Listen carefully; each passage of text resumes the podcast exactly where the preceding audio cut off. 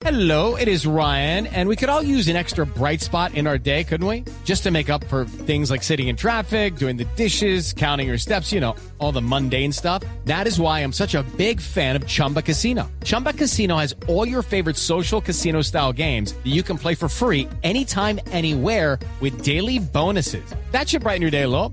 Actually, a lot. So sign up now at chumbacasino.com. That's chumbacasino.com. No purchase necessary. BGW. Void were prohibited by law. See terms and conditions. 18 plus.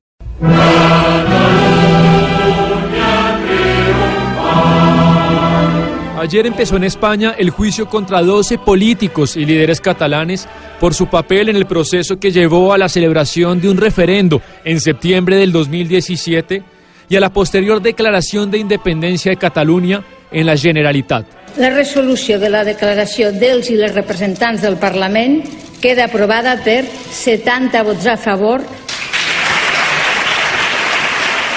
Para una parte de España, este juicio ha sido calificado como el juicio más importante que se ha celebrado en España desde la llegada de la democracia en 1978. El líder moral y político de este proceso, o procés, como se conoce en Cataluña, ha sido Carles Puigdemont, quien está convencido que sus compañeros en juicio son presos políticos. Senyores i senyors, amb els resultats del referèndum de l'1 d'octubre passat, Catalunya s'ha guanyat el dret a ser un estat independent. La justicia española cree que son en cambio políticos presos. El fiscal Javier Zaragoza dijo ayer en la lectura de acusaciones que esto no es de ninguna manera un tema político. No es el independentismo lo que se enjuicia. No es el proyecto político soberanista el objeto de este proceso. Son los gravísimos hechos que acaecieron, particularmente en los meses de septiembre y octubre del año 2017, el objeto de este enjuiciamiento. El proceso ha dividido a España como nunca, ha producido una gigante grieta cultural y social, mucho más que la que los acuerdos de paz provocaron en Colombia. Hasta en los partidos de fútbol del Barça, el independentismo catalán se hace sentir.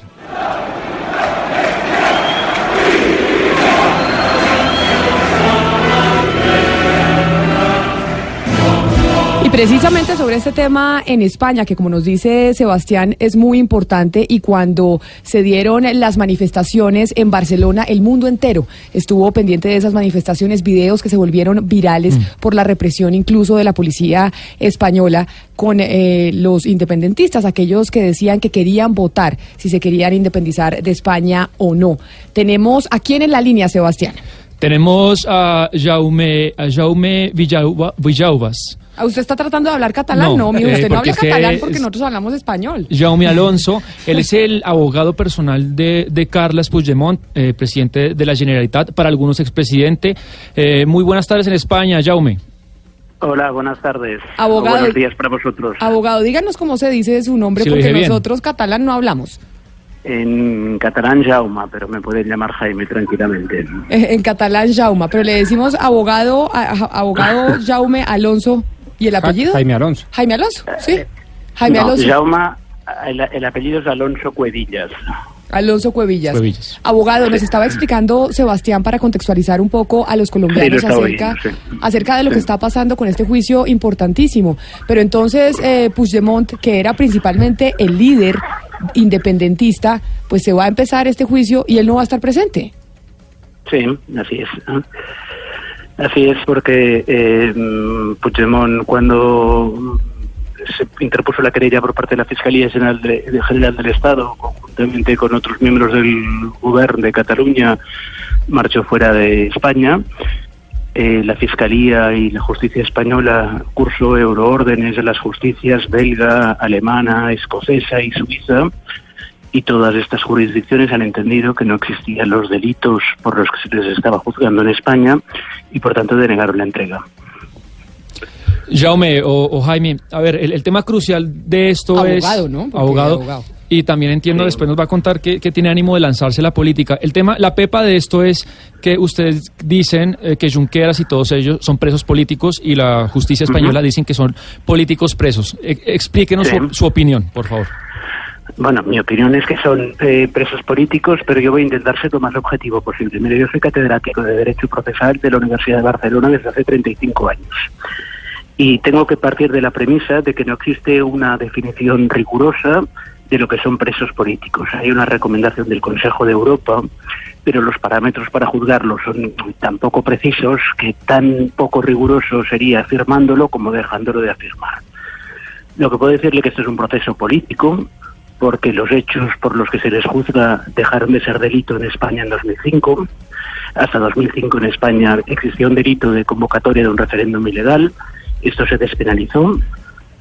Y ante esa despenalización hoy se ha acudido el delito de, eh, de rebelión, el, gra- el más grave de los delitos que está previsto en el Código Penal español. En todos los códigos penales del mundo existe un delito similar, castigado en España hasta 30 años, que requiere un alzamiento público y violento para, entre otras finalidades, derrocar el régimen o declarar la independencia de una parte del país. Pero esto no se ha producido. Y entonces explíquenos para los que no entendemos muy bien, abogado, porque nosotros estamos aquí en Colombia, vemos en su momento cuando se dieron las manifestaciones, cuando además vimos los videos virales a nivel mundial, incluso hubo apoyo a la gente de Cataluña internacionalmente. Ahora pasa este juicio, ustedes dicen hay un debate en torno a si son presos políticos o no. Después de que este juicio pase, ¿qué significa? Es decir, ¿qué va a pasar? ¿Qué va a suceder?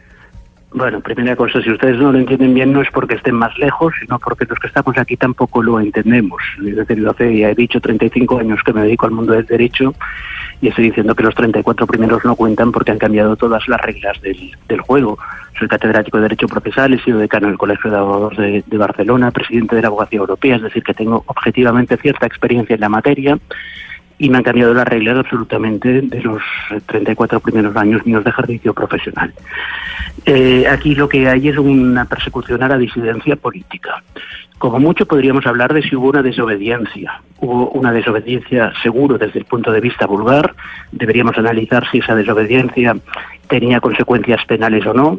Pero en todo caso la desobediencia, conforme al Código Penal español, comporta inhabilitaciones, nunca prisiones. Por esta causa llevan los políticos que están siendo juzgados estos días más de un año en la prisión. Abogado, una pregunta, ¿por qué Cataluña se debe de independizar de España? Bueno, en Cataluña siempre ha existido un, sentimiento independentista grande. En las últimas elecciones los votos favorables a la independencia supusieron un 47%, frente a cerca del 40% los contrarios. El resto son gente que están indecisas en posiciones que no están claramente determinadas. Cataluña fue un estado independiente de Castilla hasta 1714. Desde entonces forma parte efectivamente de lo que hoy es España, pero el problema es que en los últimos años, desde la centralidad de Madrid, no se ha permitido desarrollar al pueblo catalán nuestra lengua, nuestra cultura, nuestra forma de expresarnos, nuestra economía, que también tiene una modalidad diferente, y por tanto ha llegado un momento en que los catalanes nos hemos sentido maltratados en España. Abogado, usted pues representa a Puigdemont, que básicamente es el líder, la cabeza de los Era el independentistas. presidente de Cataluña, sí. Exactamente. Pero ¿por qué el, el presidente de Cataluña se aboga como si él estuviera representando al 100% de los catalanes? Porque tenemos entendido No, acá no, que también hay nadie. una hay una hay un porcentaje de los catalanes que no están Sí, de acuerdo con independizarse de acabo- España. lo, lo acabo de decir, ¿eh? acabo de decir que en las últimas elecciones un 47% votó a favor, un 40% en contra y el otro es un porcentaje indeciso. El presidente del gobierno de Cataluña, el presidente de cualquier país, ahora hablaban del presidente de su país, institucionalmente representa a todo el país, pero es obvio que no todo el mundo le ha votado ni todo el mundo comparte sus ideas en cualquier país del mundo. Pero abogado, el tema de pronto no, o de- más bien va más allá de la legitimidad a través de los votos. El juego de la legalidad importa y que de la que- constitucionalidad. sí, En ese tenemos que sentido, discutir en- dos cosas. sí, siga que usted y después yo le contrapregunto si quiere. Sí, tenemos que diferenciar dos cosas. Una cosa es, eh, o tres, ¿eh? una cosa, esa declaración de independencia que fue simbólica, ¿es, eh, es conforme a la legalidad española? No, no lo es, es contraria a la legalidad española. Esto ya se lo reconozco yo, no lo niega nadie, el Tribunal Constitucional lo negó.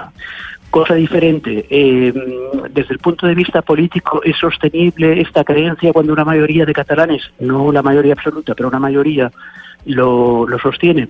Pues ahí podemos opinar, pero es una opinión política, la mía como jurista no vale más que la suya, ni la de cualquier otro, es opinable.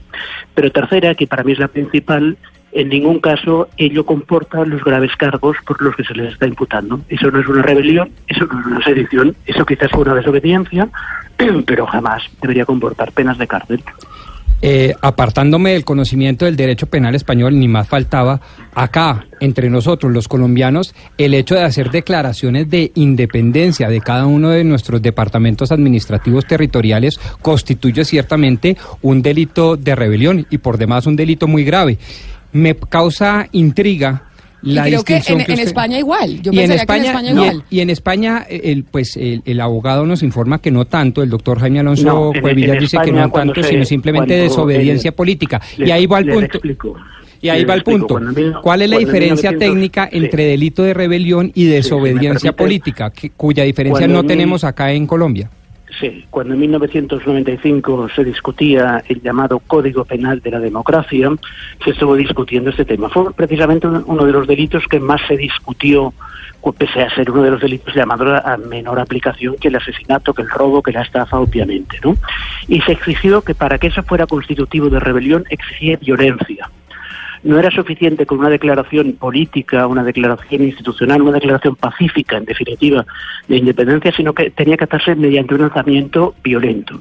Es decir, si eso se hace con un lanzamiento armado, se toma el Congreso de los Diputados, como pasó el 23F con el coronel Tejero de la Guardia Civil, entonces sí es delito de rebelión. En otro caso no es rebelión. Pero de, de- nuevo, entonces, ¿en dónde queda la diferencia de la forma de Estado compuesto como los Estados Unidos de Norteamérica y la forma de Estado autonómico como los que adoptan los italianos o incluso ustedes, los españoles, que por demás es paradigmático? Porque uno entendería que las 17 comunidades autonómicas son eso, autonomías, más no Estados soberanos e independientes. Sí, pero ya le he dicho, una cosa es que sea ilegal, otra cosa es que sea delito. No todo lo que es ilegal es delito. La legislación española no contempla la posibilidad de esa declaración de independencia darle validez jurídica, pero eso no significa que sea un delito, ni mucho menos un delito de rebelión. Y en consecuencia usted diría, no me metan a mi cliente a la cárcel, pero no se podría posesionar como presidente legítimo de un Estado independiente y soberano. Ese, es otro debate. ¿eh? Pero no, no se podría- no, no, no, no, no, no, es que me ha cambiado la pre- en los términos de la pregunta en el inciso final. De un Estado independiente y soberano, no. Eso si no hay una negociación política, si no hay un reconocimiento internacional, no existe.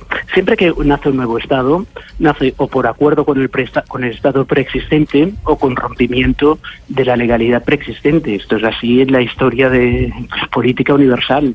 Todos los países que han nacido Colombia en algún momento fue una colonia española y dejó de serlo.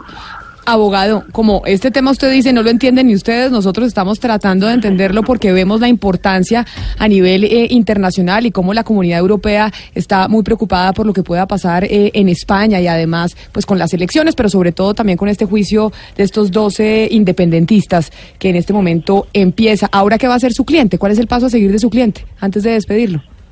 Bueno, mi cliente está en estos momentos en Bélgica, eh, reside cerca de Inglaterra, cerca de Bruselas.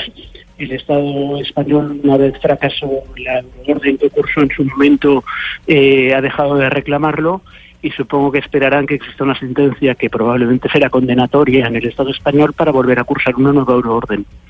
Pues abogado Jaime Alonso Cuevilla, seguiremos en contacto con usted porque nos interesa saber mucho del desarrollo del juicio, de lo que pase con su cliente para irnos enterando de cómo se desarrollan las cosas en España. Muchas gracias por estar con nosotros aquí en Mañanas Blue. Feliz día. A ustedes, buenos días en Colombia.